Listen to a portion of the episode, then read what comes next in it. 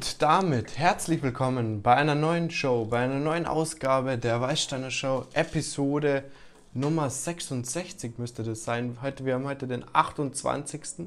und die letzte Episode über das Thema Geld und Finanzen, Kapital ist sehr gut angekommen. Aus dem Grund gibt es heute nochmal eine Follow-up-Episode über das Thema Geld und warum es in Deutschland so verpönt ist, über das Thema Geld zu sprechen. Ähm, Im Prinzip ist dieser Geldschein nur ein Stück Papier.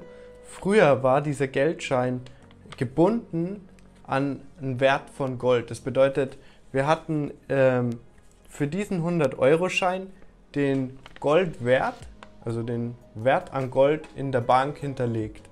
Ähm, 1971, wenn ich mir jetzt nicht täusche, war das, dann wurde diese Goldpreisbindung aufgehoben. Das bedeutet, von dann, von ab dann wurde Geld einfach, konnte Geld einfach so ähm, erstellt werden, konnte Geld einfach so gedruckt werden und so ist viel, viel mehr Geld in den Umlauf, Umlauf geflossen, natürlich wie Gold eingelagert war.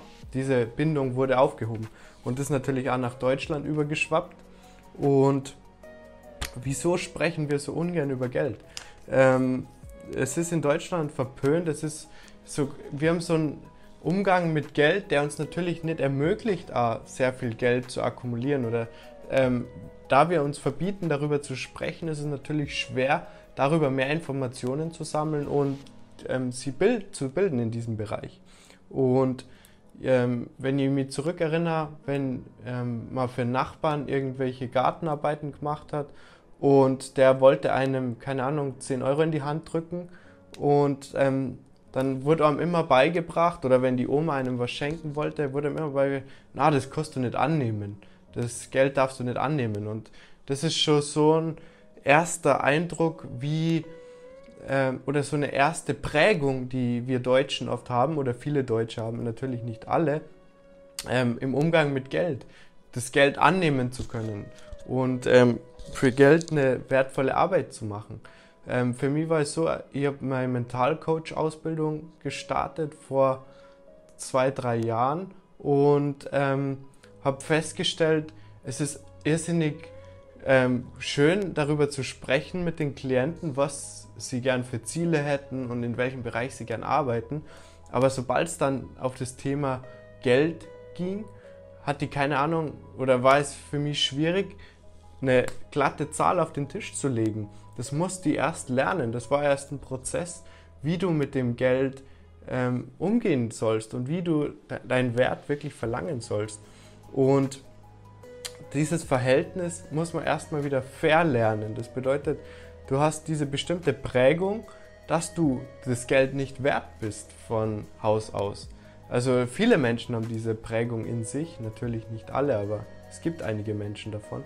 Und ähm, dann hat, war das so, ähm, so schüchtern quasi in dem Gespräch, ja, so äh, 80 Euro, so mehr oder weniger wie eine Frage eigentlich eher, um, dass man ja nicht zu viel sagt, dass man ja nicht diese Person ähm, belästigt quasi oder, oder vertreibt mit einem zu hohen Preis. Und das ist so der Anfang, wie ich drauf gestoßen bin oder herausgefunden habe für mich, dass ich da auf jeden Fall ein offenes Thema habe mit dem Thema Geld. Und jetzt, wenn ich meinen Klienten helfe, egal in welchem Bereich, wenn sie ein Business aufbauen, wenn sie Marketingunterstützung brauchen, auch wenn sie im Fitnessbereich, wenn sie abnehmen wollen, wenn sie, ich habe viele Klienten im Bereich Poker, wenn sie im Pokern ihre Fähigkeiten verbessern wollen oder an ihrem Mindset arbeiten wollen, dann kriegen die von mir eine hochwertige Stunde, eine hochwertige Einheit an Wissen.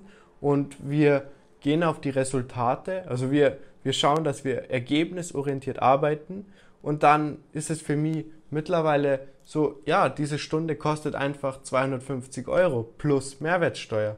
Und dann ist es für den Kunden äh, direkt ein ganz anderes Gefühl, wie wenn du so, wie wenn du ihm gegenüber stehst und so, hm, ja, wie viel kann ich jetzt da verlangen, ist das zu viel? Und dann allein die Körpersprache, der, dein Gegenüber, der Klient merkt es absolut, dass du dir selbst nicht sicher bist und dass du dir das selbst noch nicht wert bist und nicht weißt, dass du das wert bist. Und das ist ein Verhalten, das muss man sich aber erst antrainieren. Das ist ähm, vor allem, wenn du so ein typischer Deutscher bist, der in diesem Mindset erzogen wurde, ja, immer so bodenständig und nie zu viel verlangen, immer so am Boden bleiben und selbstlos sein. Ähm, mit diesem Mindset ist es natürlich sehr schwer, ein, für einen bestimmten Wert den Preis offen auszusagen und auf den Tisch zu legen und zu verlangen. Aber wenn du ähm, mehr Geld in dein Leben akkumulieren möchtest, wenn du mehr Geld möchtest in deinem Leben, dann ist es essentiell für, die, für das Geld natürlich eine Leistung abzuliefern, aber dann diese Leistung sich auch bezahlen zu lassen und nicht diese Leistung gratis herzuschenken, sondern dann kostet du mit gutem Gewissen dir das Geld geben lassen und die, derjenige wird froh sein, dir das Geld zu geben. Denn wenn du deinen Wert kennst, dann ist er in deine Dienstleistung und in das, was du ihm bietest, natürlich auch viel überzeugter und schenkt dir mehr Vertrauen. Und es ist ja genauso als Beispiel, wenn ein Mensch, der ein Verhaltensmuster hat, einfach mit Geld nicht umgehen kann. Das bedeutet, ähm, er lebt in Schulden und er gibt, sobald er wieder Geld hat, gibt er wieder einen Teil aus.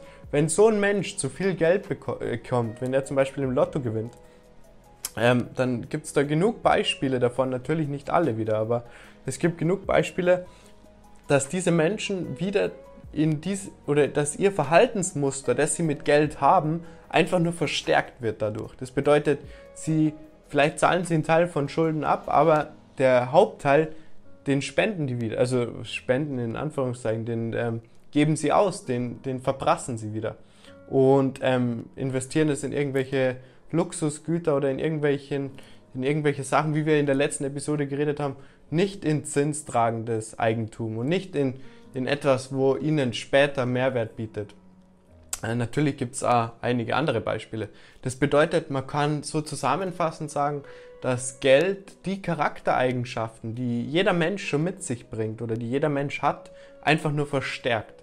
Denn du hast einfach einen größeren Spielraum, dieses Leben oder deine Persönlichkeit auszuleben. Du kannst es größer ausleben. Deswegen verstärkt es deine, deine innere Haltung. Das verstärkt es, wie du nach außen hin auftrittst, wie du mit Geld auch im Kleinen umgehst.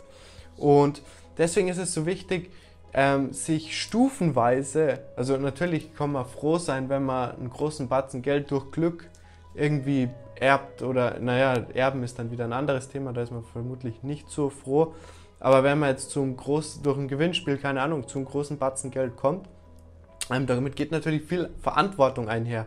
Und es ist wichtig, sie langsam daran zu gewöhnen. Und es ist nicht innerhalb von einem Tag möglich, sich dieser Verantwortung gewachsen zu sein, sondern du musst da ein anderes Mindset zum Thema Geld entwickeln. Du siehst es, von einem Tag, jemand ist total broke, hat, hat, ist pleite im Prinzip, gewinnt drei Millionen im Lotto. Ähm, dieses, diese Änderung über Nacht, die ist für viele Menschen einfach eine absolute Überforderung. Die können mit dem Geld, mit dieser erhöhten Verantwortung einfach nicht umgehen.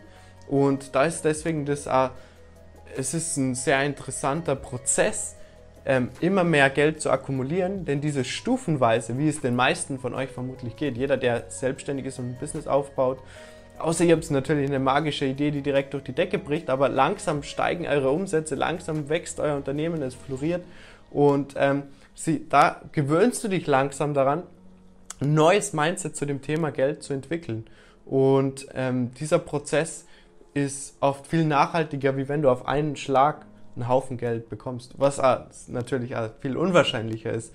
Ähm, ihr könnt natürlich davor träumen, dass ihr im Lotto gewinnt, aber ähm, wie wir in der letzten Episode schon besprochen haben, ähm, klar, es gibt Glück, aber im Prinzip kommt es auf deine Entscheidungen drauf an, wie du mit Geld umgehst im Kleinen, wie du dein Geld reinvestierst, wie du deinen Tag planst, wie du in dich selbst investierst, in dein Wissen investierst, indem du was aufbaust und was kreierst, dessen Wert erschafft und einen anderen Menschen einen Wert gibt.